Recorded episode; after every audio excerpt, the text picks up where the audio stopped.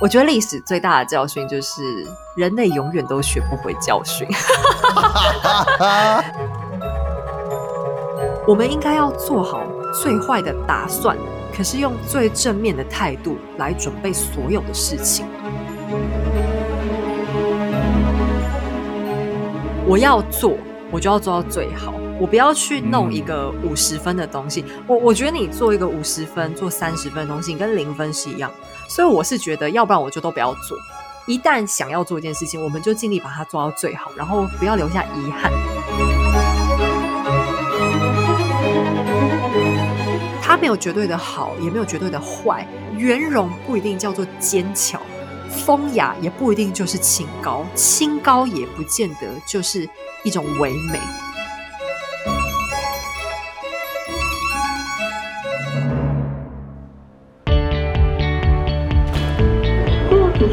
加速中，请握扶手，站稳踏梯。The escalator is speeding up. Please hold the handrail and stand forward.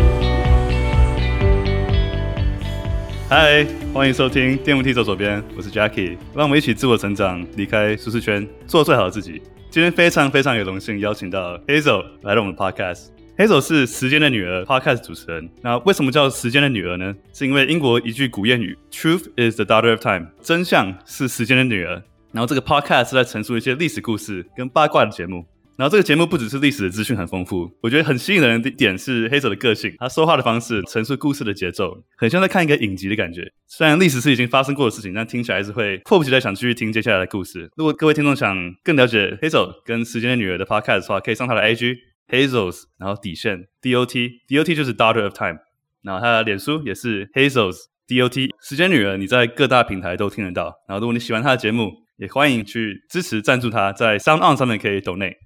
关于 Hazel 呢，我们这个节目通常会聊一些可能职业方面的一些背景一些东西，但 Hazel 比较偏向神秘路线的 Podcast，所以今天就不会多问。但我们知道 Hazel 是用自己的时间爆肝的研究历史，做这个高品质的节目给我们。那我会认识 Hazel 是因为我们在办的独一无二的企划，然后想跟创作者让大家一起分享一些对人生影响最大的书。那我觉得 Hazel 选的书应该是最不一样的一本。我先卖个关子，然后我对历史非常有兴趣，非常喜欢，但真的不敢说自己非常了解，所以请大家跟 Hazel 多多包容我的孤陋寡闻。不要这样说，怎么怎么这这么不要这么妄自菲薄？其实我也不是什么专业人士，不要这样说，真的。嘿，说欢迎来到这个节目，Hello，很开心这个机会，谢谢。Yeah. 听完你前面的介绍，我都觉得好害羞，好像没有你讲的这么厉害。我刚刚说过的 Hazel 这个很谦虚的人，没有，是我真的觉得。其实，Podcaster 通常敢开一个频道，都应该是对一些主题都蛮有一些自信心。所以，其实我觉得大家就是术业有专攻啦。我甚至不能算术业，应该说是兴趣跟大家比较不一样吧。因为现在人一般可能比较少会花很多的时间跟心思在了解历史，可能因为工作比较忙啊，然后生活压力也比较大，所以。坦白说，历史就是一个你研究完之后，你去找工作干嘛的？你跟人家说：“哎、我很懂历史。”人家会觉得说哦 so what？” 就是不能拿来盈利的一个东西。所以，其实我知道很多人可能在读书或是小时候都对一些过去发生的事情是有兴趣的。可是很无奈，就是为五斗米折腰嘛。所以长大之后，可能也没有办法像从前一样花那么多的时间、那么多的心力来好好的研究，或者是享受其中的乐趣。那其实我的频道也没有什么很学术专精的层面了，到，我的愿望很简单，只是希望大家可以用比较轻松、比较开心的方式去了解一下人类历史上过去发生一些好玩，然后 maybe 值得记忆、值得学习的事情。我觉得大部分人很可惜的是，对历史的印象可能就是停留在课本上。那如果你运气好一点，碰到一个好一点的历史老师，可能他会用一些比较有趣的方式呈现课本里面那种已经很枯燥的的写法，那种记录法。可是如果你运气比较不好，我们碰到的老师就是只在乎你考试考得怎么样，那你可能就会对历史一直有种很痛恨，就是觉得很烦人、很腻的印象，因为你可能只记得要去背诵很多不同的东西。那我是觉得这样很可惜啦，所以我的频道只是希望大家可以在。过去真实历史当中发生的事情，可以去做一些简单的了解。那或许这些事情对嗯你的生活或是你的人生思想都可以有一些小小的改变，也不一定。可以听得出来，那种对历史是非常非常有热情的，不然不会花自己的时间做这么多研究。然后我觉得历史本身就很有趣，但你可以用更好玩、幽默、有种娱乐性质的方式跟 跟大家陈述历史，我觉得非常特别，真的是很少见到。其实是我觉得历史上真实发生过的事情，他们的素材本身是很惊人的。否则你看现在不会有那么多的古装剧，你看每次推年度大戏的时候，往往都是一些古装剧。这就是因为真实的人性，其实往往比编剧、比导演、比演员他们可以想象出来的东西，可能是还要更荒唐的。那我们现在听会觉得很离谱，可是这些很奇怪的事情，在当代，我们现在自己觉得现代人做一些荒唐的事，或许在以前人家还觉得这不是很正常，很没有什么大不了的事。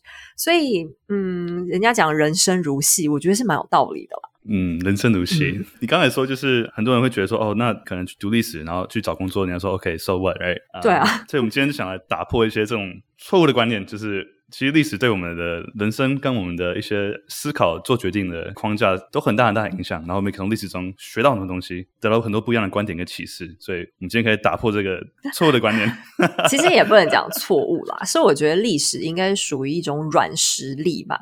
在研究历史的过程当中，其实需要的能力是蛮全面的，就是观察力也好，思考力、逻辑推理等等，这些在读历史的时候都是用得到的。但是比较遗憾的是，这些能力你很难去量化它。所以你说历史在实战上面有没有用？有用，可是他你要一个老板面试的说，诶，你以前有没有读历史啊？我觉得那个面试的人会生气吧。就是我找的工作又没有要跟客户讲历史，或是。呃，把历史变成一个商品什么的，可是这个东西对或许你整个人生的发展来讲，或许会造成一些影响。所以历史这个东西是无用中的有用吧？如果要下一个注解的话，我想我会用这样的形容吧。你会怎么定义历史？嗯，我觉得它就是一个人性的累积吧。不管、哦、呃，我觉得曾经有一个国际大品牌讲过一句话。科技始终来自于人性，连科技这种听起来这么冰冷、这么僵硬的东西，其实你都免不了要回归到它还是出自于人性这个所有全人类共有的东西。就像博士，我们都以为博士是 doctor 嘛，那其实在国外，博士这个头衔它的全称是。Doctor of Philosophy，那 Philosophy 就是哲学的意思。那包含你是物理学，或是化学，或是等等等等各种的博士，他的头衔通通都叫 PhD，就是刚刚我讲的这个 Doctor of Philosophy。那哲学听起来是很柔软的啊，为什么这么冰冷？像物理、化学、天文等等这些博士头衔，都会跟哲学博士这个字眼结合在一起？其实是因为这些所谓的天文、地理等等的知识。其实它终归都是因为人性的需求而产出的。那其实我觉得历史就是各种人性累积下来的记录，也是因为这样，所以我觉得在看历史的时候，你可以拿来当做很多的借镜吧。嗯，那讲到这边，我要掉一个很老八股的 书袋。我觉得今天你大家听完，可能很多人以为我已经八十岁了吧？就是。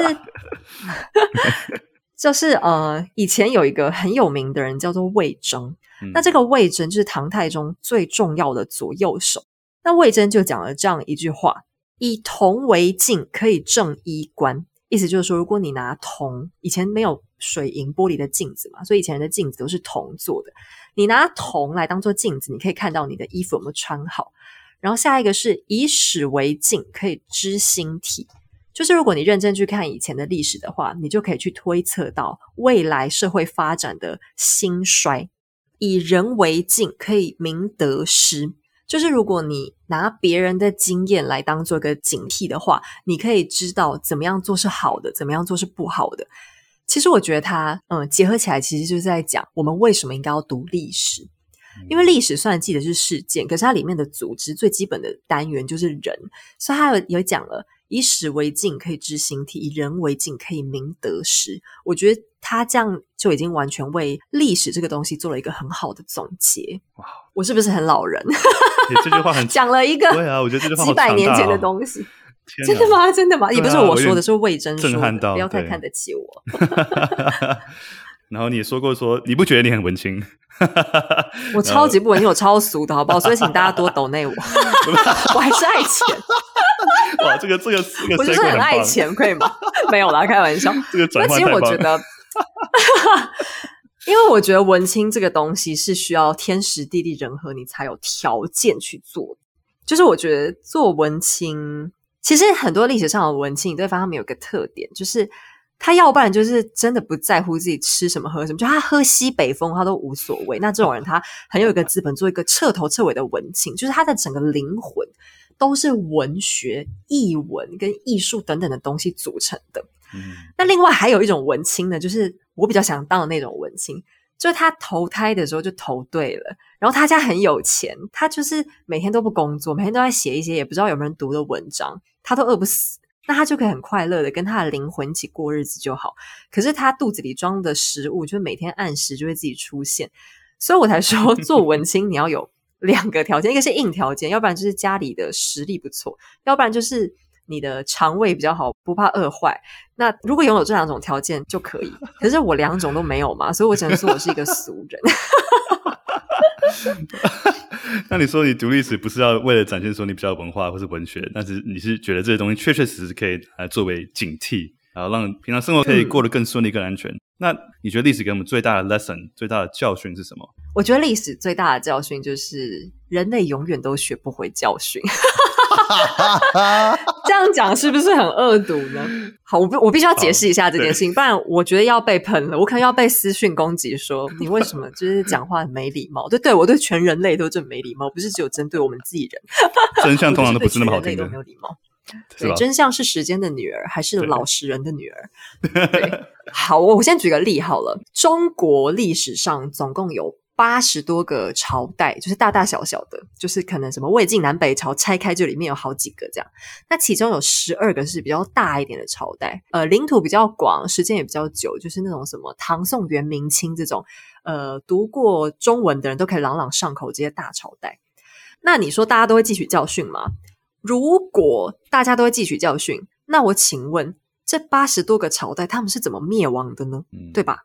有没有道理？嗯、他们每一个朝代灭亡的原因都只有一个，就是老百姓已经快要饿死了，他们受不了了，所以他们决定要造反。特别是大的这十二个朝代，他们最后的结果都是老百姓已经被压榨到一个精神快分裂，都饭也吃不饱，衣服也都破光，那日子过不下去，真的已经快要死了。我不如。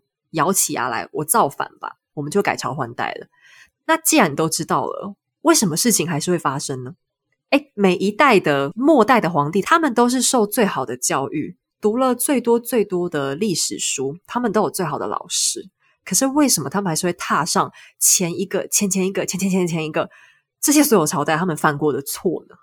你你不知道会有天灾吗？会啊，因为气候环境就是每隔几年，可能十几二十年就会来个蝗虫，来个干旱，来个洪水。这些事情皇帝们不知道吗？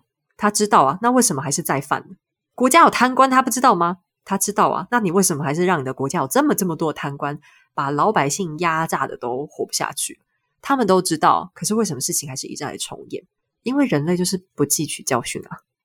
人类就是很难去汲取这些教训。那我们不要讲那么远的事情，我们往近一点看好了。最近影响全世界人最严重的一件大事，应该就是新冠肺炎 （COVID-19） 这个病毒嘛。嗯。我想在你们美国那边应该也是这样子吧？对，应该现在还是很严重。好，那我们不要看很久以前什么黑死病这种、什么天花这种太古老的瘟疫，我们都不要看，因为大部分的人可能没有心思去想那么久以前的事。我们就看近两年。美国有没有流行 H1N1？前几年的时候、uh, 有吗？嗯，禽流感、A 型流感这些美国有没有流行？有啊。全世界有没有流行？有啊。那韩国他们前两年有没有流行一个病毒叫做 MERS，也是一个叫什么中东什么很长很长的名字，他们也流行了这个病啊。那这些病都有没有人罹难？有，而且很多的流行病前面就已经造成了蛮多人命的损伤。可是为什么当 COVID-19 来的时候，同样的事情还是发生呢？甚至这些病毒发生过的事情，包括台湾我们自己面对过的 SARS，离很远吗？你说十几年、二十年、三十年有很远吗？其实没有。那他们算不算是历史的一环？算啊。即便这个病毒的种类不一样，可是我们面对它的时候要做的准备是不是一样的？其实是很类似的嘛。就是第一个，你要勤洗手，你要量体温，你要你要有口罩，你要保持干净。那学校要怎么应变？职场要怎么应变？经济要怎么应变？这些事情其实以前都发生过了，可是为什么这些事情还是一直发生？因为那些人都觉得我一定不会那么倒霉，这些事情不会发生在我身上啊。我觉得这就是历史给我一个特别有趣的感受。其实同样的事情都一直在发生啊，就像金融危机、庞氏骗局。庞氏骗局就是老鼠会啦。一开始发生的时候已经是有几十年，有没有个一百年？反正很久很久很久以前就已经有过的事情。可是你说这一两年各个国家还有没有？还是有啊。台湾到近年来都还是有人被庞氏骗局所骗。那泡沫化经济有没有一直重演？也是有啊。对我来说，更重要的是，我们应该要做好最坏的打算，可是用最正面的态度来准备所有的事情。就是今天发生在人家上的事情，那我们就要思考：哎，那要是哪一天我面对这件事情的时候，我要怎么准备？嗯，那你做好这个打算之后，可是你的心态不要老是去担心说：哎，怎么办？那会不会就是明天？会不会就是五分钟？会不会就是十分钟后？而是你做好这些准备之后，你还是可以用更积极正面的态度去思考，比较一般正常的生活我们要怎么去过。可是不要等到事情已经到面前来了，我们才很惊慌的发现说：“天哪，怎么这种事情会发生在我的身上？”我觉得这是历史给我的一个很大的警惕啦。嗯，可以说像是人性的傲慢跟自大，才会让人类觉得说：“OK，can't happen to me，不会发生在我身上。”呃，或许是有一些人可能是傲慢，有些人可能是骄傲，但是我觉得更多的人可能是一种侥幸心理吧。嗯，就是大，那你为什么会去买乐透？中乐透的几率多么多么的小，你都会觉得搞不好是我啊。可是你走在马路上，就是那些不好好走斑马线、不好看红绿灯的人，你觉得他被撞的几率高，还是我中头奖的几率高？可是那个不好好走路的人，他反而还是觉得说这种事情不会轮到我。可是他买乐透的时候，他就会觉得搞不好就是我。所以人性本来就是一种比较逃避式的天性吧，这也不是怪任何人，而是我觉得这是人类的一种本能。呃，我不知道在哪里看过一个心理学家讲过，其实人类会惯性的往好处想，是因为如果你一直往坏处想，其实你是很难活下去的，因为你会造成你心理上很多状态的紧绷。人生可能遭遇到的灾祸是非常多样。如果你每天都会想那些事情，你从早上起床的第一秒到你睡觉前的最后一秒，你可能都还想不完这些事情。如果你每天都一直想的话，确实你可能会很容易得一些忧郁症或是一些精神上的问题，可能会造成你心理压力过大。可是我我觉得我们还是应该要适时的强迫自己去做好一些最充分的准备。等准备好了，我们再放任自己去用比较良好、比较乐观的心情过日子。这样可能会是一种可以比较安全过活的方法吧。对，有人会说 “prepare for the worst and hope for the best”，准备会最糟状况，但是期望是最好的状况。嗯，对，我觉得这句话就是完全解释了我刚才讲一大堆废话。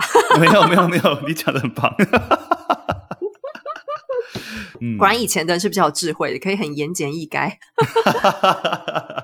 所以你觉得不要有一个侥幸的心态，然后对、呃、对、嗯，不要觉得不可能是我，然后但是还是要正向、乐观、积极的把心态还是要好一点啦。对，心态不要那么忧愁。对对，有人说这是所谓的理性正向 （rational optimist）。你有没有看过这本书？叫做就是 rational optimist。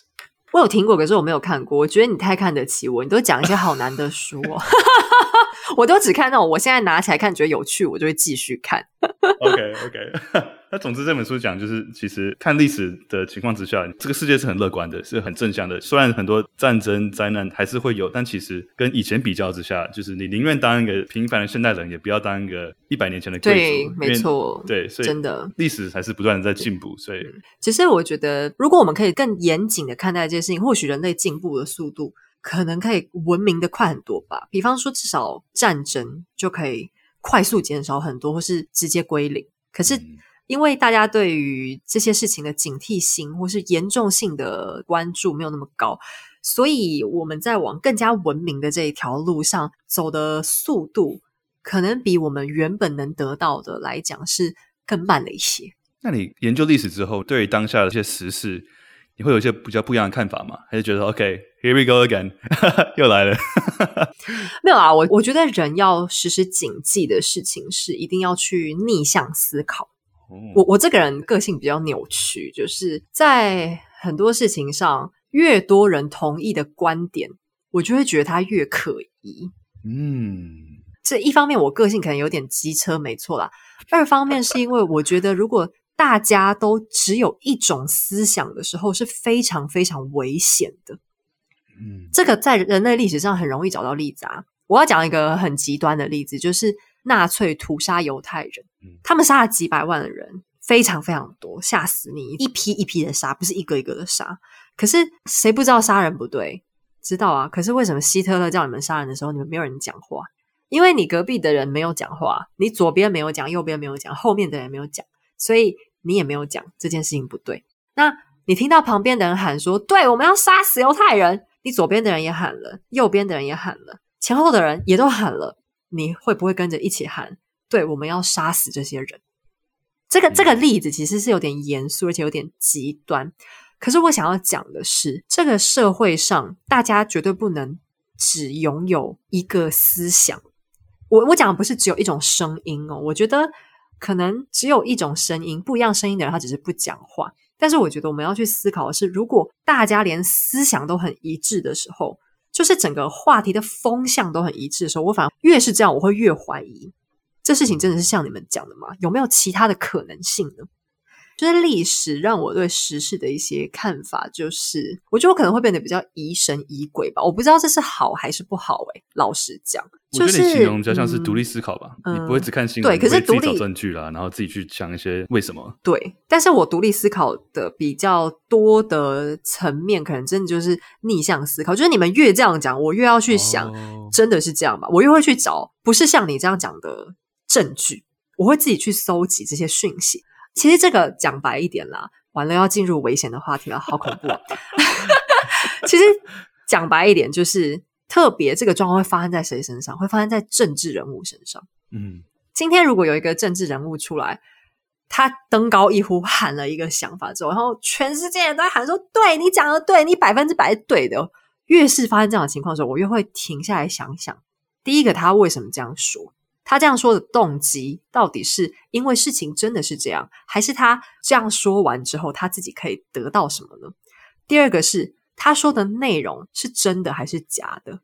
那我会先去找一些反证，呃，反过来的证据。那个反证，嗯，如果找出来的反证很多，那我就会再回头去思考。好，那既然他今天隐瞒了这么多的东西，这样说的话，那这件事情一定是对他私人来讲有什么好处？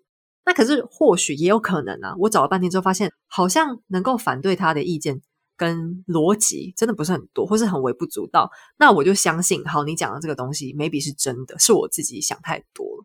可是我想要提醒大家的是，我们现在的人获得资讯很简单，就是资讯的成本被降得很低。你家只要有一条光纤网络，有什么你查不到的东西吗？不会啊，Google 大神永远二十四小时 stand by。可是，越是因为这样，越让你觉得你自己亲自去听到的这些话，你会越容易相信这是真的。因为最容易被搜寻到的东西，可能是它的声量最高，或者说这个风向是最强烈的。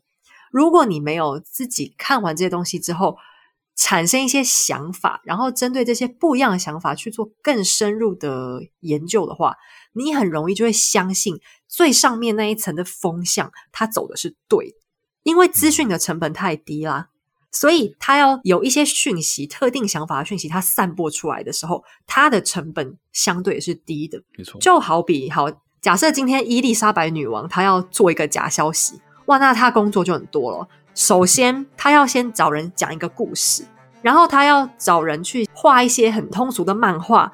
找人去编排嘲笑、讽刺这件事情的戏剧，然后他要印很多的画像，或者是很多一般不是很看懂字的老百姓也要能懂的。然后他要再派人把这些东西送到英国，四面八方到处都要让他的百姓能够看得到，他这个假消息才散播了出去。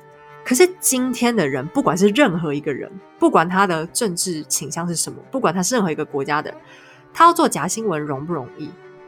很容易啊，他就花一点钱在网络上请一些水军，然后买一些广告，搞一些赞助活动，他就完成了。他甚至连他的门都不用出，假新闻就做完了。那我们或许会觉得资讯现在资讯很发达，可是这种发达可能是好的，有可能是不好的。所以为什么我会说我会惯性的去逆向思考？是因为我觉得像这样的事情在网络上实在太多了，所以反而像妈妈小时候都会讲，人多的地方不要去。其实我觉得资讯类的事情也是一样。嗯，因为这真的是离我们生活很接近。就是我们虽然讲的好像很哲学、嗯、很历史什么的，但其实这是 our life，这是我们的生活，随时随地二十四小时都在发生的事情，就你管也关不掉的事情。你只要有任何打开网络，资讯喷进来，然后你要自己靠自己的思考去分类出一些杂讯。对，我觉得不要去当一个资讯的接收者，而要当一个资讯的消化者。就是你要有一些自己主观的想法在里面，有一些判断力啊，这样讲可能比较好。对。回到历史，好，讲太远了，讲现代了，我好久没有讲这么现代的东西。我觉得超酷的，就很多心理学的研究也是，就是他们会做一些测试，嗯、然后这真的说是，反正前面、后面、左边、右边说什么，大家就是会同意。对啊，就是一种从众心理，很正常。其实这样很正常。对我觉得资讯爆炸的问题，应该是说，有时候其实你不是很确定你自己在想什么。你你甚至可能已经不再具有思想，而是相信了别人的思想，然后误会那是你自己的思想。嗯，对对，我知道你意思。之前听过有人说过一句话，就是当你发现你的论点跟你的思想、你的 idea 都完完全全的套入一个框架之内，你就要去开始思考：哎、嗯，为什么会这样？怎么会那么刚好？对，这个框架跟我的思考一模一样。因为怎么可能？你对任何事情的每个角度、每个想法。不管是政治、经济什么，都刚好跟这个框架是符合的。那你是你的框架跟别人一样吗？还是你被套这个框架？对，其实我觉得历史让我的一个警戒心就是，这样讲很绝望。就是我觉得所有的政治都是非常肮脏的。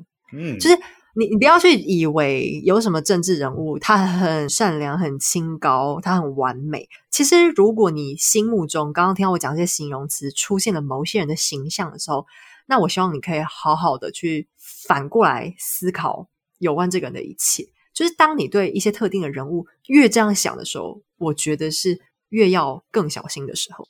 嗯，其实历史有很多不同的观点跟角度嘛，然后还有你最爱的八卦，然后。我个人在研究历史的时候，看的都是一些可能比较科学跟哲学的角度，像是之前有提过的人类大历史啊，还有 Gun, Steels and Germ，就是枪炮、病菌与钢铁。嗯嗯。然后这些不同角度都我觉得都蛮有趣的，就像是怎么样农业的开发对于人类怎么样产生对于病毒的一些抗体啊，然后地球的纬度攸关帝国兴起跟被征服的原因啊，然后还有刚刚提到的一本是历史的教训，然后甚至还有一本书叫做《自私的基因》，我不知道你有没有听过？呃，有这本书很有名。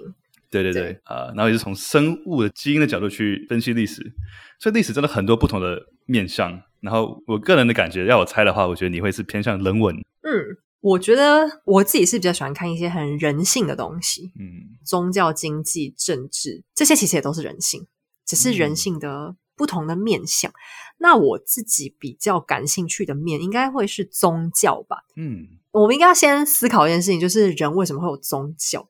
因为人类对这个世界的了解，其实即便是现在，我相信我们都还只是在这整个宇宙知识当中非常非常浅薄的一层。我相信一定是这样，所以人类世界才有这么多还是没有办法解决的问题嘛。可是人类为了想要给自己一个答案，想要知道这些我们不明白为什么的事情，然后给出一个解答，所以发明出了宗教这个东西。那宗教在什么时候最有用？在面对死亡的时候是最有用的。因为我们没有人知道死了之后的世界会是什么样子，所以我们必须要有宗教这个东西，给你一个对死亡之后的想象。你你可以看啊，我现在所有的宗教，佛教徒崇尚死了之后就是希望可以去西方极乐世界嘛。嗯、那天主教徒更不用讲，死了就是希望可以上天堂，可以跟上帝在一起，沐浴在他的恩泽当中。那伊斯兰教也是啊，他们希望死后可以去阿拉的身边，到阿拉提供的天堂，他们可以过得很开心。你看，所有的宗教摊开，重点都在讲一件事情，就是你死了之后可以过得更好。因为死亡是对所有人类的天性来说最大的威胁，可是我们没有办法去了解这个威胁背后会导致什么样的结果，就是这个关口我们过了之后。我们不知道它是一个结束还是一个新的开始，可是因为没有人想要结束嘛，所以宗教就给了你一个开始的想象。那也是因为这样，宗教其实常常会把人性逼到一个极限，因为死亡就是人类的极限了嘛。所以宗教会经常把人性也逼到一个极限，为了换取你对这个未知的将来可以有更多的好处，或是更有利的条件，在你已知的这个时间里面，你愿意付出一些什么？你愿意牺牲一些什么？了解，是不是又好严肃？怎么办？话题总是被我不经意的。那那我觉得这个很很棒的话题。嗯，所以我现在我的频道里面已经讲过的故事里面，宗教在西方来说，在东方其实也有，可是，在西方来说，这个问题是更加更加严重的，因为西方的宗教对人性的要求很具体，它非常的具体，而且某方面来说也是相当的物质。比方说，以前的天主教就是要求信徒，你的收入百分之十就是要交给上帝，要交给上帝的代理人教会，也就是神父我本人。这个要求很具体吧？他不是要求你要行善而已哦，你要来参加我的仪式，要听我祷告。其实大家对死后这些都是未知的啦，可是你可以选择相信一些事情。那选择宗教的人就是选择相信了这个宗教提供给他们的一个说法，那这样是很好的哦。其实我没有觉得信宗教是不好的，只是在过去大家还没有很多人性的经验的时候，为了我私人对未来的憧憬和想象，就是你为了你自己 happily ever after，这真的是 after 吧？after life after，对，你为了这一个事情，你在活着的时候，你愿意做到什么程度？嗯哼。君主们可能选择杀人、掠夺，他选择镇压，这些都是有可能的。可是也有一些人，他对于后面的生活，就是 afterlife 这件事情的想法，是很平心静气的选择。我只要对得起我自己的良心，上帝会自己给我一个答案。有一些人是这样想的。那宗教其实没有不好，可是宗教对我来说，就是大家在面临死亡这件事情做出来的选择，可能有这么这么多种。你看，一样是信天主教，德雷莎修女她也是信天主教啊。可是那些天主教的君主做出来的选择却是不一样的，嗯、这是我觉得人性上很有趣的一点。哦，就你刚刚说的一个点，就是人类对这个宇宙、这个世界的了解其实是非常小的，虽然一直在进步，但是这世界上真的太多未知。是啊，是啊。不过有一点我觉得蛮有趣的，我之前在研究哲学的时候。因为哲学跟宗教其实是很接近的嘛。嗯嗯嗯，对。然后我看过一个论点，就是用哲学来证明神的存在。嗯嗯。我不知道你有没有听过这个？他就是 Saint Thomas Aquinas，然后是一千两百多年的时候，他论点就是说，任何事情的发生都会是前面的事情发生的结果。可能你今天推一个东西，然后这东西动了，是因为你推它嘛，对不对？然后你会推它，也有你的原因。每一件事情发生都是它在时间点的前面发生的东西来造成它的原因。所以，如果你一直往回推，往回推，往回推，那这个全世界开始的时候，一定有一个点是被一个外在这个宇宙外在的力量去开始的，才会开始。啊、哦，我知道，就像 The Big Bang Theory 的意思有点类似，是有人去把这个 Big Bang 打开，就是启动，打开，对，启动它才会才会开始有宇宙的产生跟时间的进行。嗯，那对，这是人类了解之外的东西，那一定有个东西去开启它，那这个东西我们就称为它是上帝。然后我觉得很有趣，因为通常都是用科学去说，哦，宗教可能不是真的或什么，但他反而是用科学的角度去，他把它结合起来，没错。然后我觉得很有趣。我我我想，可能很多人都误解了宗教这件事情。我真的没有要去批评宗教这个东西。其实有很多很多的科学家，他们也都是很虔诚的上帝信仰者。那他们会做出这样的决定，就是因为。这一切科学的，因为什么什么会导致什么样的结果的这一个逻辑，是谁规定出来这样子的游戏规则呢？就我们知道这个游戏规则在玩什么，可是是谁规定的呢？上帝就是这一个游戏规则的制定者，就是所有的逻辑道理的制定者。所以这两个东西，在很多宗教研究家的心中，科学跟神学本来就没有什么好争论的，因为这两个东西本来就可以存在，同时存在啊。对，宗教真的很有趣，因为宗教跟历史真的是非常吻合。啊啊、那你觉得历史是乐观的吗？我们刚刚说的人性，人性的美，它的善良还是它的丑陋？我觉得这件事情就是人性很矛盾的地方吧。就是每次我在看政治这些东西，觉得这些政治人物是一个比一个脏，一个比一个嘴脸难看的时候，我就觉得人性怎么这么污秽啊？这样讲好严重。就我觉得人性很污秽、很污秽的时候，你会看到个新闻说，某一个人在路边帮助了一个小女孩或是一个老人家，他们素昧平生，可是他愿意主动帮助他什么什么，我也会觉得说，其实人性还挺美好的。嗯、你知道，很容易动摇，讲什么都好。嗯，对，就是我觉得应该是可能权力真的会改变人吧。我相信人性都是好的，可是。人走到那一个高度，获得了以前没有过的权利的时候，权利可能是一种乐趣。那你碰到这么大的乐趣，就是对人家生杀大权都掌握在手里的乐趣的时候，人可能是会变的。那你说整个历史来讲，到底是乐观还是悲观？其实人类的历史真的很短，我必须讲，人类的历史其实很短很短。没错，我们的地球已经有几十亿年的年纪了。其实人类的历史连一亿年都还没到，哎，就很像一个人，他活了六十几岁，你就旁边有一个一岁的宝宝，跟他比起来，这宝宝很小啊，真的没有很久，就是可能也才几十万年而已吧。就是我从山顶洞人开始往后算哦，可能也才几十万年而已。那我们现在人类的文明就更短啦。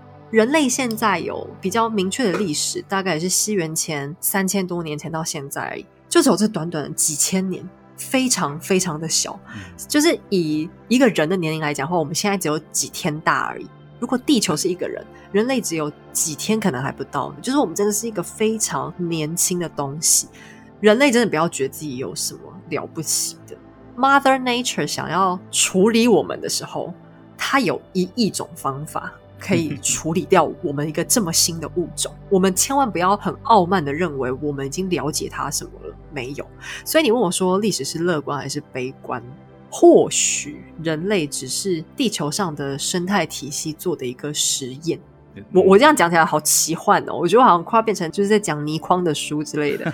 但是我是真的觉得，其实人类真的太年轻了，我们的经验真的太少太少。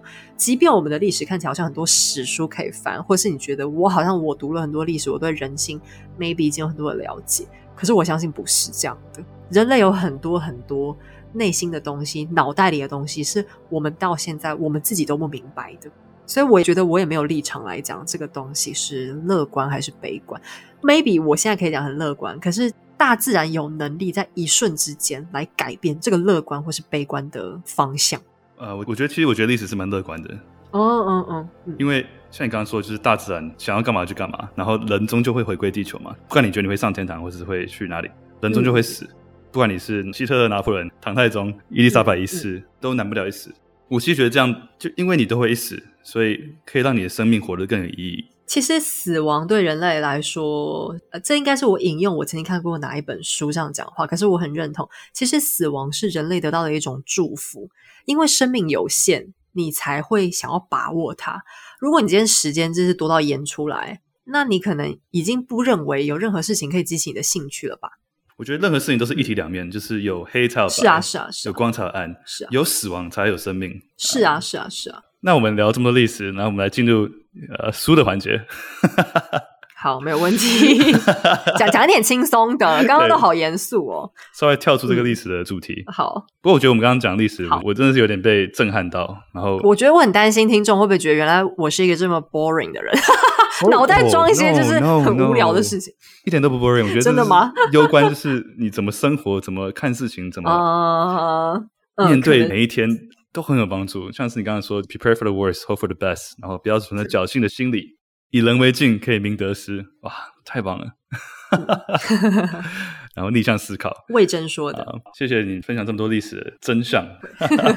不见得是真相，但这是我自己的一点浅见了。一定也会有人不认同我刚刚讲的一些话，但是我觉得这种思辨性的问题本来就会有正面跟反面的两方，这都是很正常的。我也觉得，如果有人持反对的想法的话，我也是接受的。对，我觉得一个很重要的能力就是去 agree to disagree。同意我们不同意，对啊，就是你们不一定要一样论点，不要太咬死一个论点，嗯，别人不同的论点，对，嗯，好，那聊聊书，聊一个更老派的东西，二十次以上，然后每一次看都不一样的感受，不一样的察觉，对你人生影响最大的一本书到底是什么？完了，可能刚以为我是八十岁，现在以为我是清朝穿越来的人。好，我最喜欢的，我最喜欢的一本书就是《红楼梦》。有没有很出乎大家意料？哦，真的很不一样。就是，嗯，那为什么会是对你影响最大的一本书呢？好，我先从比较一般的想法讲起好了。很多人会不喜欢《红楼梦》，或是大概了解他在讲什么之后，就对这书没有兴趣。一个原因是，很多人都误以为它是一本爱情小说，因为这本书的主线是在讲一段三角恋情。可是我一开始看的时候也觉得好啰嗦，怎么这么多风花雪月的事情？可是等到我认真的把它从头看一遍之后，我才感觉到他讲的其实是人生，就是各种不同人生的样态，不同阶层的人、不同背景的人可能会有的，或正面或负面，或者是表现出他们优良的品性也好，或是很卑劣的本质也好，都有。其实这一本书就是人性的大杂烩。曹雪芹这本书，我记得他写了四十年，就是他花了四十年这的时间来写、来修订这一本书。那这一本书里面写了大概有五百多个人物，这是以前国文课本教的啊。这个实际上有多少人？我当然读的时候也不会去一个个数他嘛。但是我确实感觉到它里面写到的角色是非常非常非常多的，包含他们家的丫鬟、他们家的小厮、他们家的老妈子、看门的人等等，这些角色加起来有五百多个人。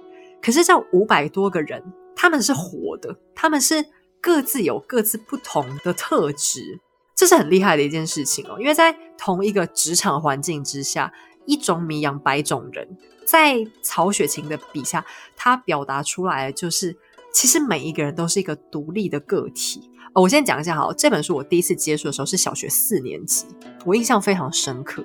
那时候我把《红楼梦》打开，我甚至没有办法读它，因为它里面有太多的字都很艰涩，就是我可能还要搞一个字典在旁边。以前又没有手机，然后我四年级的时候好像我也还没有电子词典什么的，所以我读起来是觉得很艰涩的。可是我读读，我开始觉得有趣，之后我勉强把它读完。在我大概国高中的时候，我在读《红楼梦》，我心里对很多的角色都还是抱持有很多的批判。可是等到我年纪越大，每一次重看重看的时候，我对这些角色的看法跟感受是一直不停的在改变的。我的那种批判的想法也越来越减弱，越来越减弱。因为我开始明白一件事情，其实每一个人的人生可能都会有很多的不得不，就是你要他的人生很圆满，不用有任何勉强、为难或是强迫自己的地方，是不可能的。就是每一个人的环境都强迫他必须要去迁就，或是必须要去改变自己的性格，甚至自己善良也好、卑劣也好的本质。那这些或好或坏的背后，其实都有他各自的原因。那这也应验在我实际生活上遇见的很多人跟事。比方说，好了，我或许在职场上，我很讨厌某一个同事。或者是呃，假设我的老板好，我觉得这人真是机车到一个不行诶，你怎么可以这么挑剔？怎么可以这么啰嗦？你为什么总是要找我麻烦？你为什么总是要在小事上跟所有同事计较？可是我年纪越大，我越来越能够理解，因为他有他的难处。可是这一些理解，跟我看《红楼梦》这本书上面很多事情，它是互相验证，然后互相给我带来了很多的结论。所以，像一开始读这个书的时候，很多人读《红楼梦》，他们会做一个选择，就是你是林黛玉那一档，还是薛宝钗这一档。那《红楼梦》是一本我非常建议你读完之后不要随便跟你的朋友讨论的书。一来，他可能根本他没读过，他觉得你很啰嗦，这是一个很大的可能；二来是，如果他刚好也很喜欢这本书的话，他读得很深。那我非常相信你很容易跟他吵架，因为每一个人心里都会有他对这种《红楼梦》的一个解读跟诠释，大家都会选择自己是黛玉党或是宝钗党。我小时候刚开始读的几年，我也是这样想。可是随着我长大，我才发现，其实这两个女主角林黛玉跟薛宝钗，她们只不过是代表了两种不一样的人生哲学。她没有绝对的好，也没有绝对的坏。呃，圆融不一定叫做尖巧，风雅也不一定就是清高，清高也不见得就是一种唯美，清高有它有缺点、有遗憾的地方。所以这一本书，其实我讲二十几次，我可能讲的少了，因为我有一段时间是那本书放在我的床头，我晚上睡觉我就拿起来，从中间随便翻开一页，然后我就往下看，那我每天会看到的段落不一样，但我就一直看，一直看，一直看。可是我每一次在看到同样的情节、同样的人、同样的故事的时候，我心里面得到的想法都会是不一样的。因为你每一次看，你都会多了解里面每一个人物更多一点，可能从他们一些小小的行为、小小的反应，可能比方说。一个评价很两极的人，哎，你应该比较没有看过《红楼梦》吧？没有看过，没有看过，没有很正常，很正常。现在你在美国工作，你有时间看《红楼梦》的，恐怕也不会很。我真的很想看啊！啊没关系，你有时间再慢慢看，这也不一定合你的胃口。嗯、好，就我举一个例子好了，嗯、呃，像男主角贾宝玉，他有一个大丫头叫做花袭人。那她是一个很八面玲珑、很长袖善舞的人，可是他的长袖善舞背后有他很自私、有他很势利眼的一面。那这一个人物是一个很大的争议人物，喜欢他的人很称赞他的贤德，就是他很贤惠、很会做人的这一面。那讨厌他的人就会很强调他势利眼跟他很不择手段的一些行为。那我一开始的时候也对这个角色有很多这一类这两种想法都曾经有过，可是我一直看一直看，看到后面我才明白一件事情，就是她身为一个伺候人家的奴隶，她是一个丫头，她有很多她必须要去思考的，她的未来，她要怎么生存，她要怎么活得像个人样。那她在这样的背景之下，她做出了这些选择，我们真的能够去责骂她，或者是指控她什么吗？或许今天我在他的地位上，我会做出来事情，不但不见得更高尚，甚至搞不好我会做出更卑劣的选择，也是有可能的。那这一本书就是你每一次看，你从不同的观点切进去的时候，你都会得到很多不一样的结论吧。嗯，那这一本书还是有它对现代人来讲比较有缺点的地方，就是它的文字一开始读的时候会比较文绉绉一点。那我之前看到过一个新闻，就是 PTT 上面发生过的一个事件，就是有人说他在书店听到高中生在嘲笑一个正在翻阅《红楼梦》的人，说：“哦，这什么年代，怎么会有人看这种老八国的垃圾？”哇 哇！我听到这段，看到这边已经觉得难过，但我最难过的是接下来这一篇发文的下面，很多人对这一个说法是抱持 很赞同的。哇！我当下看到我真的很伤心，老实说，我真的蛮伤心的。呃，我觉得可能是一个时代的标记吧，就是可能现在的人倾向于去接收更轻松的东西，比方说看看影片，或是像听听我们 podcast 啦，就是这样比较轻松。对。可是像《红楼梦》这样的书，就是它需要你不断的重新消化，重新得到一些什么想法的东西。对，对这个世代的人来讲。可能他们已经断绝掉这方面的投入感了，这是我觉得我那时候当下看到，我心里觉得很震撼又很难过的一点。可是我真的很想要邀请从来不曾接触过这一本剧作的人，你不要把它想成是一本剧作，你就把它想成是你在看很多很多不同人的人生。你你在里面，你一定会得到一些跟你现在的处境很接近的情况，因为里面人物太多。那其实。《红楼梦》里面讲的是一个大职场，它里面所有的人其实都像活在一家公司里面，他只是穿上了一个家族生活的外衣，可是里面讲的其实全部都是人情世故。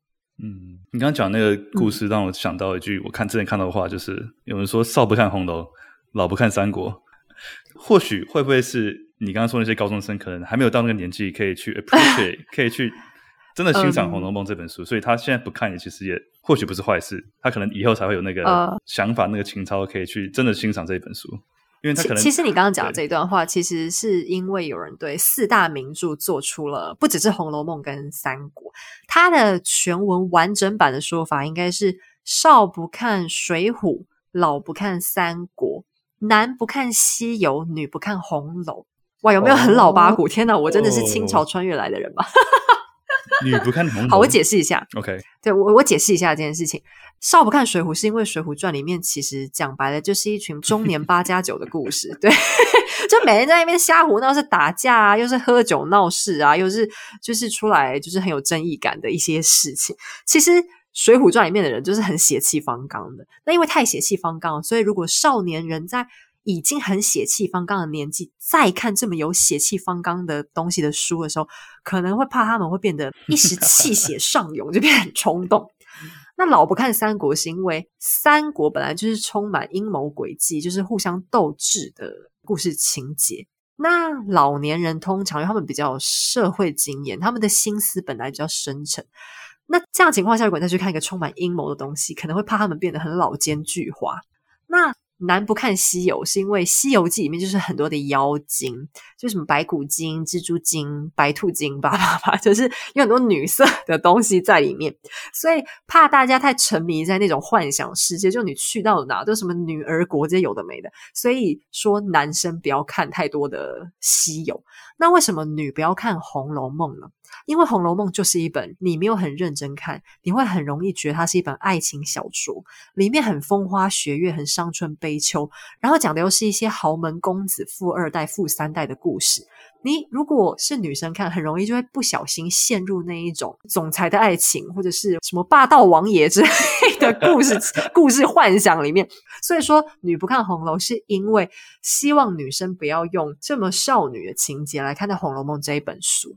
那以这个角度来讲，这句话我是还算认同。可是如果你对《红楼梦》是真的很深入，不要用那么情与爱的角度来看它的话，我觉得这本书，嗯，只要你能看得懂里面的字，其实我觉得都可以看一下啦，嗯，都蛮值得一看的。你刚刚说《红楼梦》对你做人处事最大的改变，应该就是可以说是你可以更了解的，就是很多人的不得不，然后各种不同社会角色啦。对，就是会变得就是比较圆融。OK，可以从别人的角度去思考一些他们。对，就要讲很老派的东西，对，就是比较有同理心。那其实因为我我以前年轻的时候讲年轻，好像我现在很老，就是 我比较小一点的时候，就是我刚刚进入职场的时候，我的个性比较硬。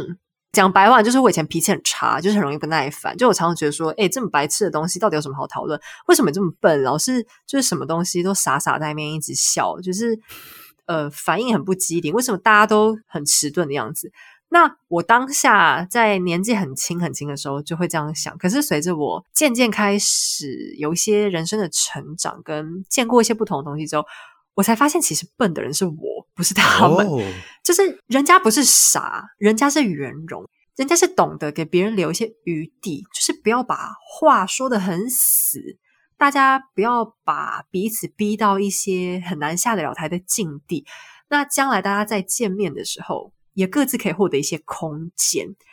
就是在职场也好，人生也好，有时候处事不要那么绝对，你就是不要老想获得一个百分百的答案。而是你可能可以用更善良也好、温柔也好一点的角度去帮对方多想一下人家心里的感受，就是不要老是觉得你自己很聪明，就什么事情你都一定要表达出来。有时候适时的装傻才是一种真正的聪明。我觉得这本书带给我一个很重要的就是这样的一个感受，太震撼了。好老人哦，怎么办？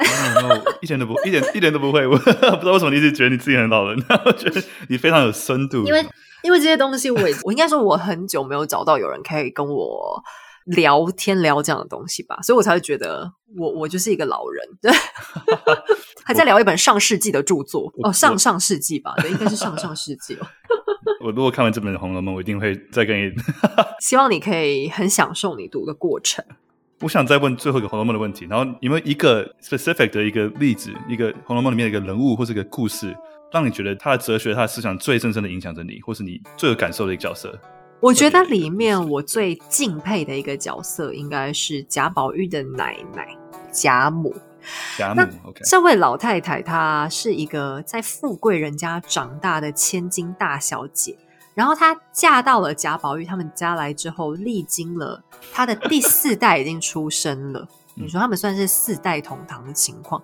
那在中间，这个家族发生所有的风风雨雨，她都经历过。那这些风雨中间可能都没有写出来，可是她在这个故事的推进过程当中，她大部分表现出来都是一个有钱人家的老太太来享福的。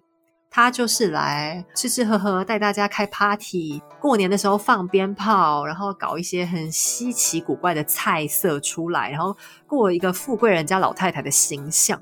可是像他这样的人，在一些很关键的时刻，当家里面发生了一些很严肃、很危急的问题的时候，他就会站出来展现他老人家的一些智慧。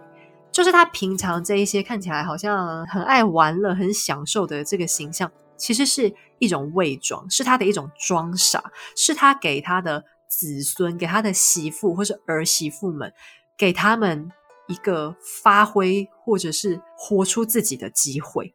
那她因为自己是一个女孩子，她知道当女孩子在古代是很苦的，所以她因为知道女孩子的苦，还有女孩子嫁人以后以前是会更苦的，他因此更加心疼这些女孩子，给了她们更多的机会，在家里还能够疼她们的时候，给了她们活出自己一次的机会。那他身上表现出很多的智慧，比方说，当家里面的下人，一些刁奴妻主。刁奴妻主就是说，家里面的奴仆养久了之后，他们开始会踩在太岁爷头上，就变得很刁蛮，会欺负家里年轻的小姐或是公子。那可能有一些很小的事情上面，这位老太太就会在很适当的方式，用不疾不徐的方法，然后用恰到好处的力道来。管理家里的一些状况，也就是说，他在最重要的时刻，他会站出来，表现出他作为一个家族精神领导人的智慧。可是，在平常，他展现出最大的智慧，就是他给了年轻一辈很多活出自己的可能。那这是一个我很敬佩的。我觉得，如果人老了之后能拥有这个老太太相同的智慧的话，不但你会很幸福，你的整个家族一定都可以过得很好。啊。他自己懂得享福，也懂得怎么让他后代可以给他们一个舞台。对，他的享福是一种姿态。一方面，他是要告诉社会上的其他家族说，我们家现在是很有实力的，他们能用这种方式养得起我。其实他们家后来已经没有那么有钱，可是他为什么还是要不断的，好像做出一个很奢侈浪费的态度？其实是他是要做出一种姿态，因为如果这个姿态没有了。外面所有的敌人就会一起来攻击他们的家族，所以他作为一个领导人，他要兼顾的是他们在外面的颜面，也要兼顾他们家族当中不同的小家庭之间他们的尊严跟他们的空间。那我觉得这真的是需要很高度的智慧才能权衡在中间一个非常巧妙的位置啦。哇哦，今天真的上一堂课。我觉得我太幸运了，不要这样说，就是可能是因为你还没有看过，等你看完之后，搞不好你可以有一些比我更深入的想法，也是有可能。嗯，真的推荐你可以去看看。好，好，我答应你会看这本书，加 油加油。嗯，好啦，希望你喜欢。谢谢你的分享，我觉得这个真的是我们最特别的一本分享。我觉得老人书这样，希望大家都喜欢。嗯，但是你把《红楼梦》讲的就是非常生活化。啊，它本来就是一本很生活化的书。对，它里面不只是我讲到这些很思想性的事，其实他也讲了很多很生活化。比方说，他会讲他们以前人吃吃喝喝什么，然后漂亮的衣服都是什么很高级、很精致的一些贵族生活的哲学。其实你光是去看那些很精致的描写，也是还蛮爽的啦。老实讲，就是了解一下中国的古代贵族是怎么样过一种很华丽、很富贵以及的日子，对吧？嗯，也是蛮好玩的，其实。因为昭雪贤本身也是一个贵族出身嘛，大家庭出身，他就是家道中落的大家公子。对，所以他真的写出来的东西，我记得看别人说也是非常的写实，就是非常的对，因为那是他体验过的东西。对对。嗯谢谢你的分享，不会。书的环节到这边，因为我觉得跟你聊天真的太有深度，然后 不要这样说。我真的很喜欢就是聊深度的东西，因为我觉得我会做 podcast 其实也是因为我想要跟别人聊很多很深度的东西，然后我觉得如果没有这个平台，很难有机会可以问出这么多可能比较深入的问题。嗯、所以谢谢你的时间，谢谢你给我的机会。那如果你不会，我跟你说，这一档做完之后，我半年之内我都不要接受任何的对谈，因为我觉得这个这个太接近的那个级数。他们压力 可能会很大，因为这个真的是算我听过也好，我自己参加也好，算是真的非常深入的一个讨论。我不知道今天跟你讲完之后，以后别人还可以跟我有什么问题。我真的至少半年之内，我不敢再做这样子的节目。那我真的真的是我的荣幸，可以不会不会不会，就是因为你你提出的问题，我觉得也是非常值得讨论，不然也不会有这么多东西可以跟大家分享。嗯，好，那我们接下来来聊一些可能跟你的人生观有比较有关系的东西。一个比较轻松的开始，就是你有没有什么人生的座右铭？我的座右铭很不简洁，好，我尽量简单的讲，就是当你对一件事情觉得很为难的时候，只要去想象十年后的自己回过头来看这件事情会有什么感受。想好了之后，就勇敢放手去做吧。哦，有没有很长？很拗口？不会，不会啊！十年，哇，十年是个很长远的距离。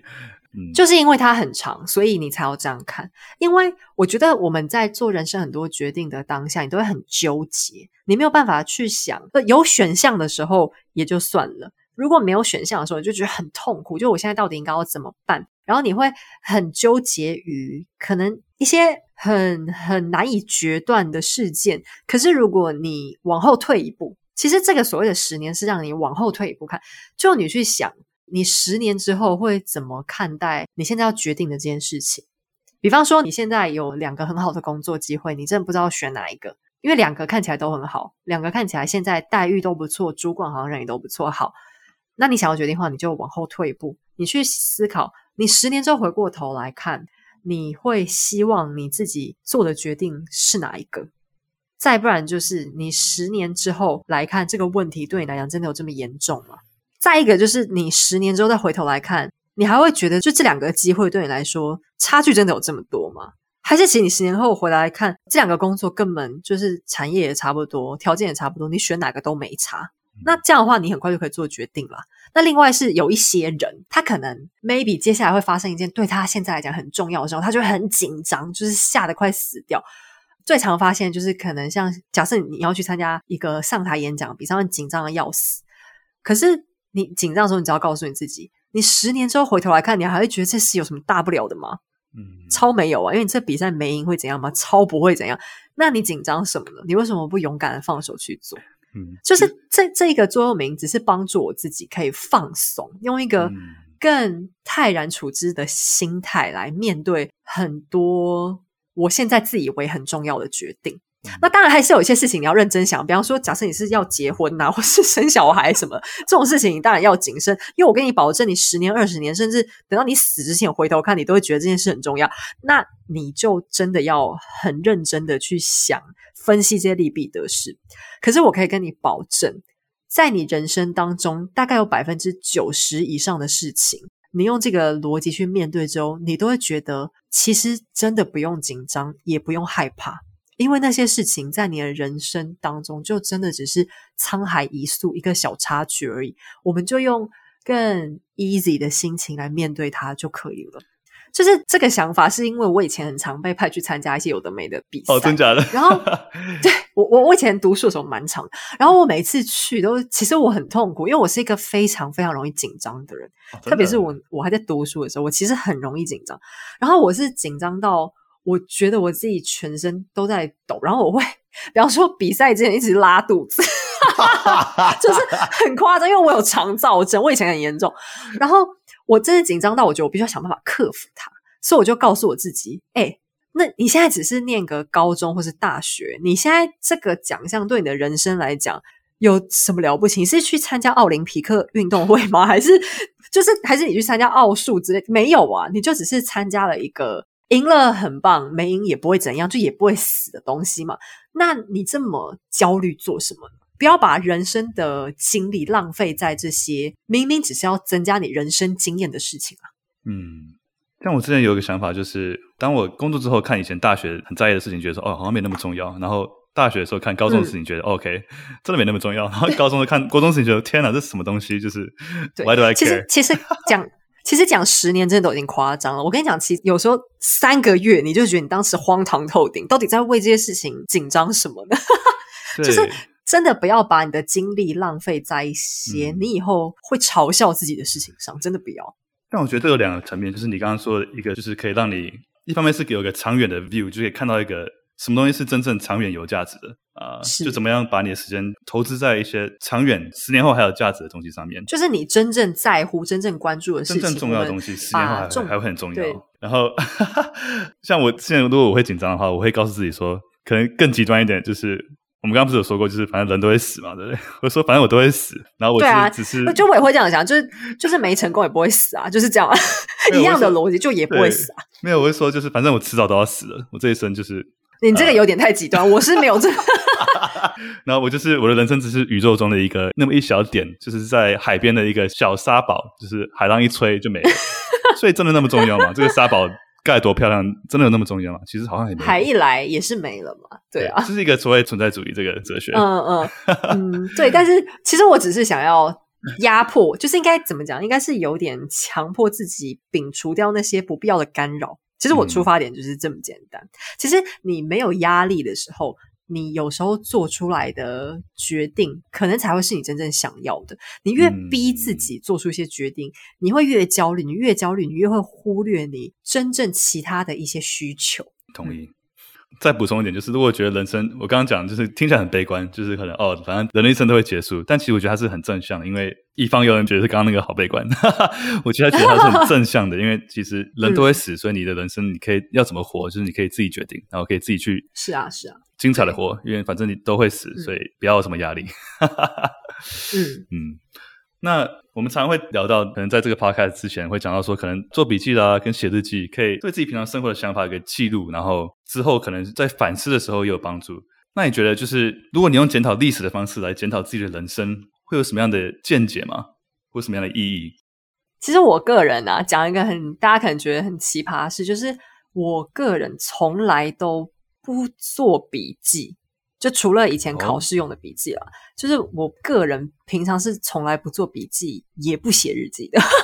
嗯、真的，就就对现在来讲，可能觉得很离谱吧？怎么会有这么奇怪的人？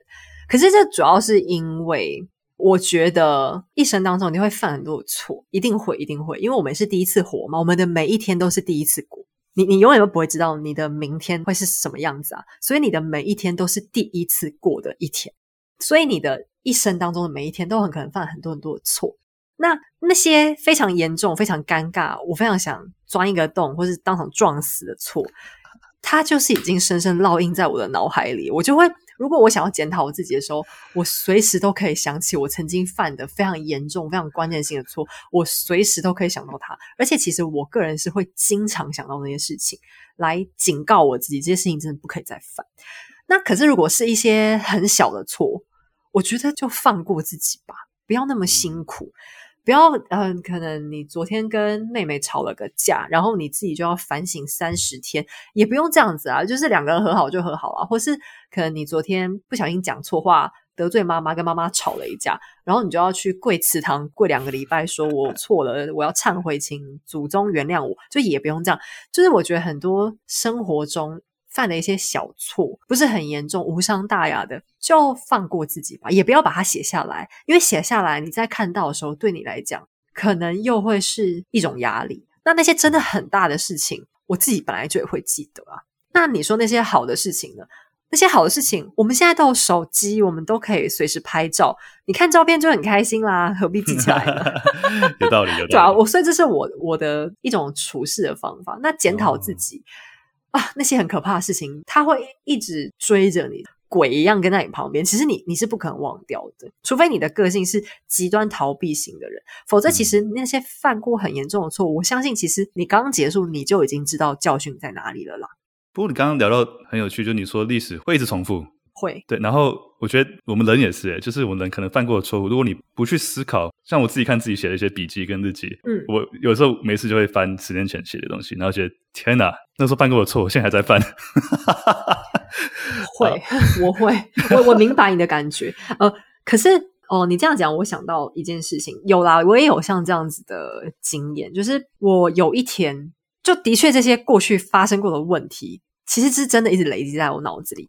因为有一天早上我就起床，我突然跟我自己做了一个对话，就是我去检视了我的脑袋之后，我发现一件事情，就是我的人生当中，我非常的没有耐心，然后我非常容易放弃一些事情。就是其实很多事情我一开始都兴致勃勃去做，然后做的也很不错，可是因为我没有耐心，所以我只要不是在很短的时间之内可以有收获，我很容易就放弃，然后。我现在回头去看，我发现我自己错过了很多很好很好的机会，那就是一个字，就是懒，就是懒。我没有耐心，我就很懒。所以后来，其实这个 podcast 就是我现在做时间的女人，真是我人生当中 最持续、最能坚持、努力不懈的一件事情。其实我自己也很意外。老实说，我很了解我自己的性格，所以我能做到今天，我真的是非常意外。我到现在都没有放弃。其实这是因为我开始做这个 podcast 前不久，我刚好做了这个检讨。那那时候我就告诉我自己说：“你可不可以试着做一件事情？你不要放弃，不管它的成与败，你一定要做到。你已经想放弃之后，再多坚持一秒。我一定要试着做一次这样的尝试。我觉得不然到我人生结束之前，我一定会非常非常遗憾。我的人生从来没有让自己坚持过。”嗯，这这种检讨就是在脑子里面，我觉得有时候真的要跟自己做一些对话，因为这种对话结束之后，你就会发现，其实最能够鞭策你自己的，真的只有你自己。没错，没错。什么爸妈、老师，他们讲你不听，真的都是耳边风啊。嗯，没错，没错。这个真的也很深奥。历史会重复，但是我们自己检视自己人生的历史，很多东西是不需要重复的。我们还是可以用自我检讨、自我反省的方式，然后去做一些正向的改变。对，像你开这个你的 podcast 啊、呃，对。一周一集，我觉得真的很猛。我我真的觉得很累，因为你要你做 忍不住想抱怨，我真的觉得很累。因为你做的 research，你背后的功课真的是超厚、超硬，然后你还要可能去把你的资料整理成一个你的 narrative、你的故事，对啊，练习啊什么的，所以真的是很用心制作的一个一个节目，不得不说。对啊。对啊，我没有要否认，就是这么大言不惭。对，拜托拜托，一定要坚持下去。希望我，希望我还可以再坚持，一定可以的，一定可以的。对，谢谢你刚刚就是跟我们分享你怎么离开你的舒适圈，然后做你的 podcast，然后不断检视自己的过去，然后提醒自己，让自己自我成长，嗯、继续坚持。然后你，谢谢我们刚刚你讲到说，就是你做你的 podcast，你的成本其实很高，时间啊，然后脑力，时间成本啊，对。对不只是对脑力，还有眼力，眼睛都快瞎了。对，然后你甚至你常常会可能没有录好的地方，你会重录，可能十遍。你觉得你有完美主义吗？一直来都是这样吗？我没有完美主义，我平常就是极端懒散，怎么可能完美主义呢？可是我觉得，我觉得就是因为我很懒，所以我反而有一个想法，就是我要做。我就要做到最好，我不要去弄一个五十分的东西。嗯、我我觉得你做一个五十分、做三十分的东西，你跟零分是一样的，没有什么差。你在社会上来讲，呃，好，你你可能五十九分，比零分高了五十九分，可是对别人来讲，它的价值是一样的。你的投入不一样，可能对别人的价值来讲是完全没有什么不同的。就像如果我今天我做我的频道。我现在可能是用了百分之九十以上的努力，就是我能做到的，我都尽量做，做到可能 maybe 百分之九十以上。今天这样大家觉得这个成果是可以接受，可是你觉得如果我今天只做了五十分，是一个嗯、有做就好的东西，你觉得听众会听吗？他不听，他不听，那这个东西我跟没有做有什么不一样？是完全一样的。所以我是觉得，要不然我就都不要做。一旦想要做一件事情，我们就尽力把它做到最好，然后不要留下遗憾。我不希望等到过了十年之后，我回头看这件事情的时候，我要告诉我自己说：“你看吧，你当年就是懒，你没有认真做。否则，你看现在谁谁谁当年跟我一起做 podcast 的人，他都已经成功做了什么什么什么了。我不希望以后我需要跟我自己讲这样的话。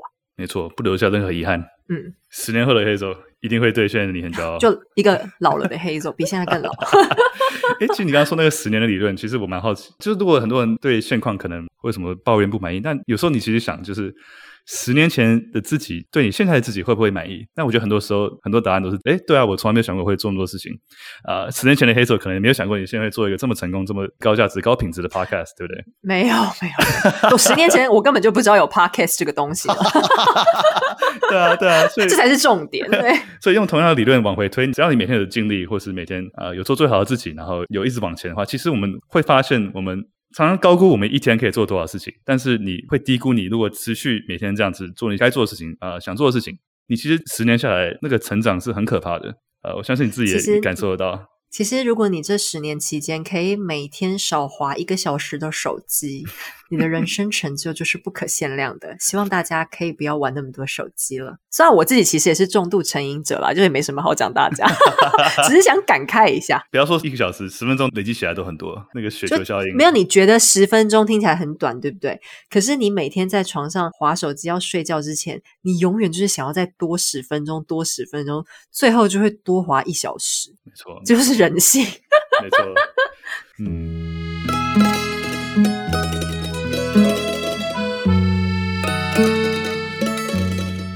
那我们来聊一些，就是我常常会问我的来宾这些问题，我觉得嗯都会有些很有趣的回答。就是你对成功的定义是什么？我觉得人不要去太纠结什么是成功。我自己我觉得我最在乎就是我过得快不快乐。其实有些人可能觉得要赚大钱，可能要很多的成就，要有很大的影响力。可是对我来说，最重要就是第一个，我现在开不开心？我每天晚上能不能心安理得的睡着？我可不可以好好吃饭，好好过生活？那我爱的人没有办法，他们都每天见到他们，或者常常陪在他们身边。我觉得如果这些都能做到，就是一个非常完美、非常成功的人生了。嗯，不要生病，可以开心的过活，然后可以对得起自己的良心，这就是一个非常非常成功的人生了。那你觉得快乐定义也是一样的吗？快乐的定义。我觉得很多人不快乐，就是因为他们一直想要去确认自己现在快不快乐耶。哦，天啊，这回答太棒了！就是我觉得啊，要怎么说？就你不要把快乐定义一个很明确的状态，就是想笑的时候笑出来，不开心的时候就哭出来，这样就好。你不要强迫自己去思考我现在快不快乐，或是我一定得怎样。就比方说，我一定得吃到那个三千块一克的牛排，我才能快乐。那你这样你一定很不快乐啊，因为三千块赚起来也是很辛苦的呢。三千块吃完，你还想吃六千块的？对，你就永远会想要吃一个更贵。然后等到你老了之后，你就发现天哪，我钱都花在这些冲进马桶的事情里面。那你可能只有当下很快乐吧。你的舌头快乐过，可是你可能会错过让你的心里觉得很快乐的一些机会。就是不要一直去定义自己非得怎样你才能够快乐。嗯、我觉得这反而比较容易。对，我之前听过很喜欢的一句话，说 “Happiness can only be found when you have the grace to stop looking for it。”你看古人讲话就是很言简意赅，又是完全总结了我刚才讲了一串废话。没有没有没有，大家要多读历史，我就可以省下刚才的五分钟。没有没有。那你最后一个，你觉得爱的定义是什么？多去想一想，你可以为对方做一些什么，而不要去衡量他少为你做了一些什么吧。哦，所以是个无私的吗？你觉得爱是一个无私的状况？也也不是无私的，因为我觉得爱是一个很互相的。可是当你心里存了这一种想要去量化爱的时候，你就会把精力都放在去计较他这件事情上，而不是去感受你得到的爱是什么。就是当然，如果你碰到一个很烂的对象，就是你很爱他，一直付出，就是他从来都没有让你感受到有任何的回报，那这种人就是他对你就是没有爱的嘛。不管他是你的亲人或是你的情人，都一样。这你当然要去衡量。可是当你今天找到一个人，不管是你的亲人、朋友，或是你的另一半伴侣，嗯，你已经知道他对你已经很好，你也感受到他对你的好，那你就不要再去。钻牛角尖的去算说，哎、欸，我那天都陪你去干嘛、欸？哎，我都买了什么给你？你生日的时候我都怎样怎样？为什么你都没有怎样怎样怎样怎样怎样？我觉得就是不要有太多这一种想去计算的想法。嗯，你想想看，如果你今天是斤斤计较，人家才会帮你做这些事情，那你得到也没有什么意义啦。没错，就是爱是互相，但是就是你给予的过程的时候，也不能有任何期许是。就不需要吧。如果你今天就是你付出爱的人是值得你对他好的话，那你一定也会感受到他对你的好。就是当对方对你有所付出的时候，你就好好享受，而不是要去衡量说他现在对我的好跟我以前给他的好比起来哪个多哪个少。就不要去想这些。人家对你好的时候，你就好好的享受，好好的体验。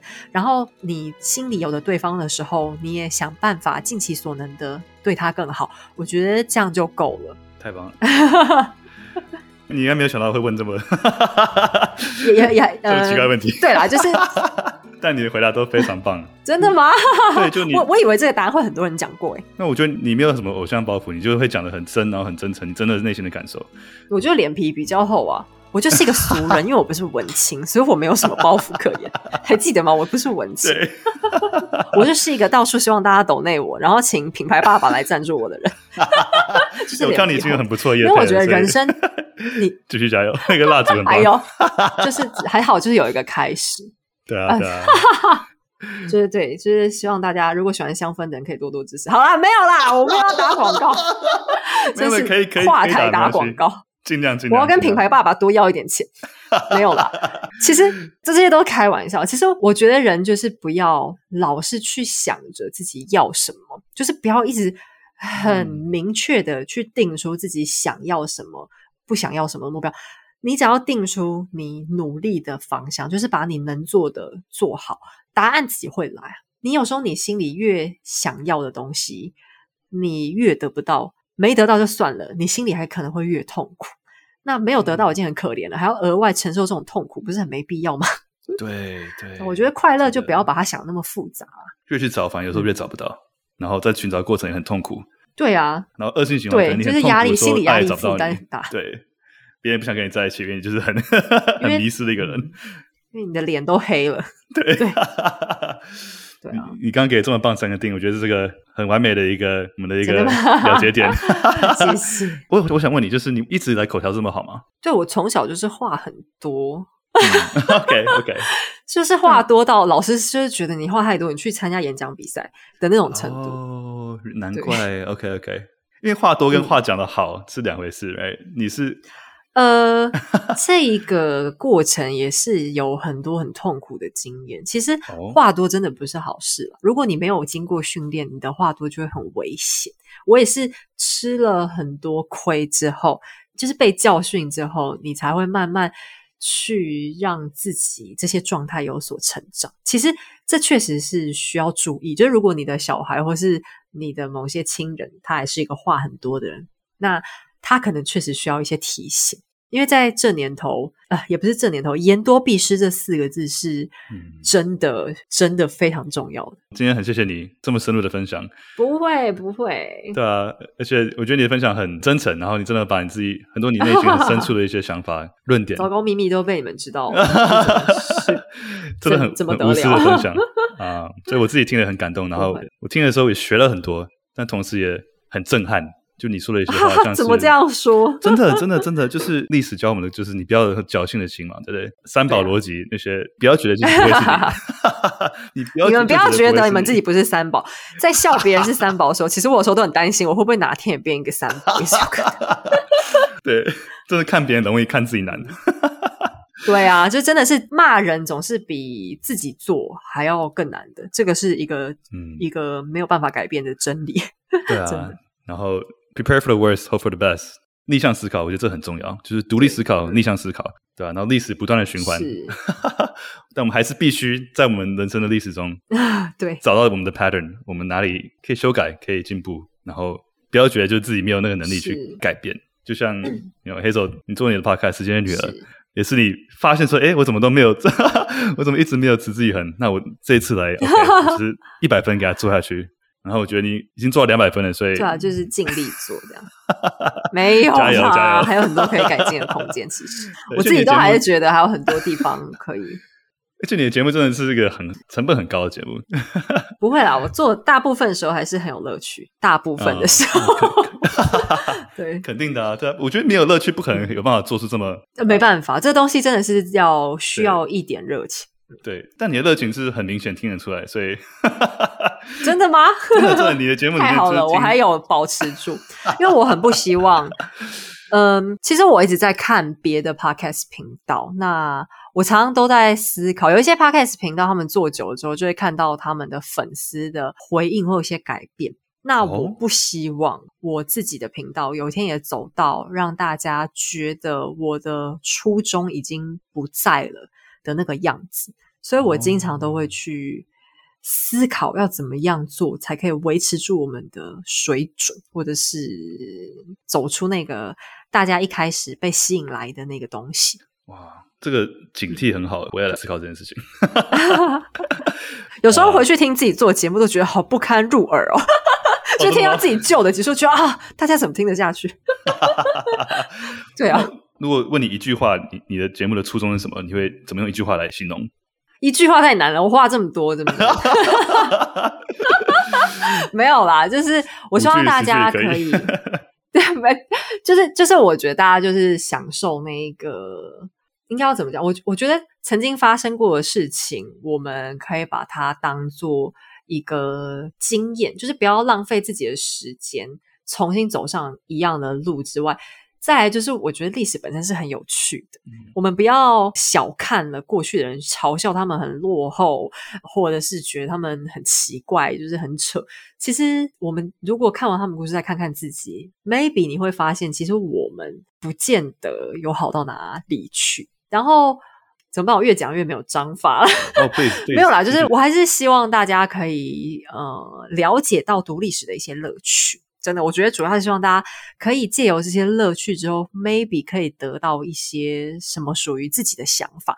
那我觉得今天我的频道就是做到让大家在思考的同时，可以偶尔笑出来，这就是我们频道的初衷。就这样，嗯，笑的很多，真的有时候听你讲，我都会，都会不自觉的会心一笑。那太好，那太好，希望我的幽默感可以不要消失。嗯 嗯，然后我很喜欢你刚刚说的魏征的话，就是以史为镜可以知兴替，以人为镜可以明得失，啊、真的是一个经典名言。嗯、对，魏征很多，今天真的很多经典名言。然后《红楼梦》真的不得不说，这是超棒的分享。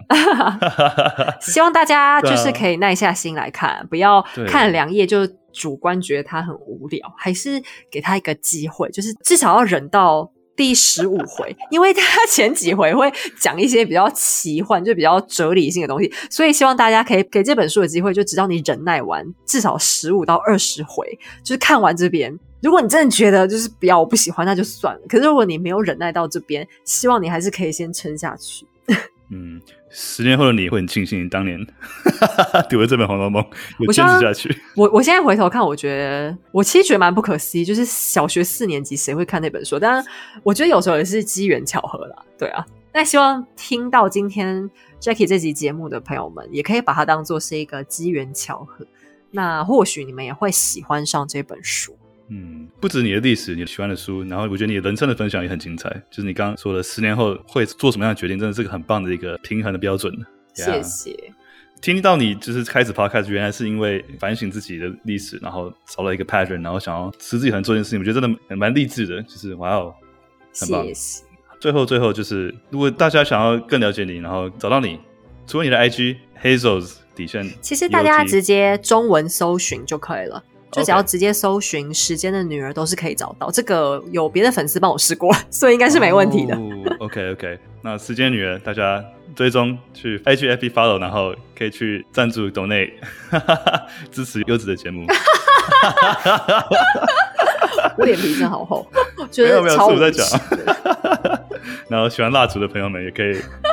看看那个，谢谢 Jackie，黑手的 IG，OK，今天太谢谢你了，我觉得好开心，我学到好多，然后不会，谢谢大家，然后谢谢你让我超出这么多时间，真的是太大了，我也没想到这么久，好，好，那今天到这边，谢谢黑手，好，谢谢大家，谢谢 Jackie，好，拜拜，拜拜，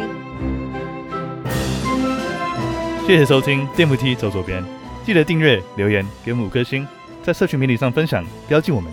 告诉我你有什么样的收获跟回馈，想要参加我们每一集的送书活动，欢迎上我们的 IG Left Side Escalator 点 Jackie，我们每一集都会送两本符合主题的好书。如果喜欢这个 Podcast，也欢迎透过 Mixer Box 赞助，加入淀粉自我成长的大家庭。我们创立了一个价值取向的社群，集结了一群想做最好的自己的伙伴，透过团体的力量，分享好习惯、阅读笔记、学习经验，互相督促，像是一起早起、冥想、技能交流，跟认识志同道合的新朋友。让大家可以一起自我成长，做最好的自己，更好的我们。有一位淀粉跟我说过，一个人可以走得很快，但一群人可以走得更远。期待你的加入，让我们一起交流。上 IG 就会看到我们加入的连结。Hello，大家好，我是 Milly。那我觉得成为淀粉最棒的一件事情，就是你有一群陪你好好生活的伙伴，我们一起冥想，一起分享生活中的喜怒哀乐。我觉得这是一个非常 inspiring，然后非常激励彼此的一个社群。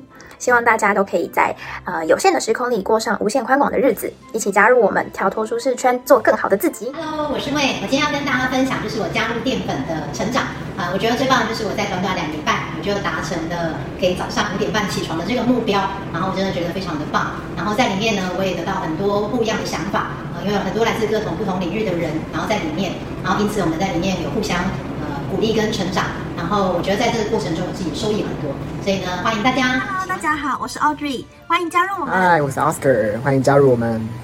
大家好，我是 Tiffany，欢迎加入我们，一起做最好的自己。加入淀粉大家庭。Hi，欢迎加入我们。我是淀粉叶叶。欢迎加入我们，和我们一起认真生活，勇敢做梦，做最好的自己。谢谢你收听电扶梯走左边，我是 Jackie，我们下次见，See you soon。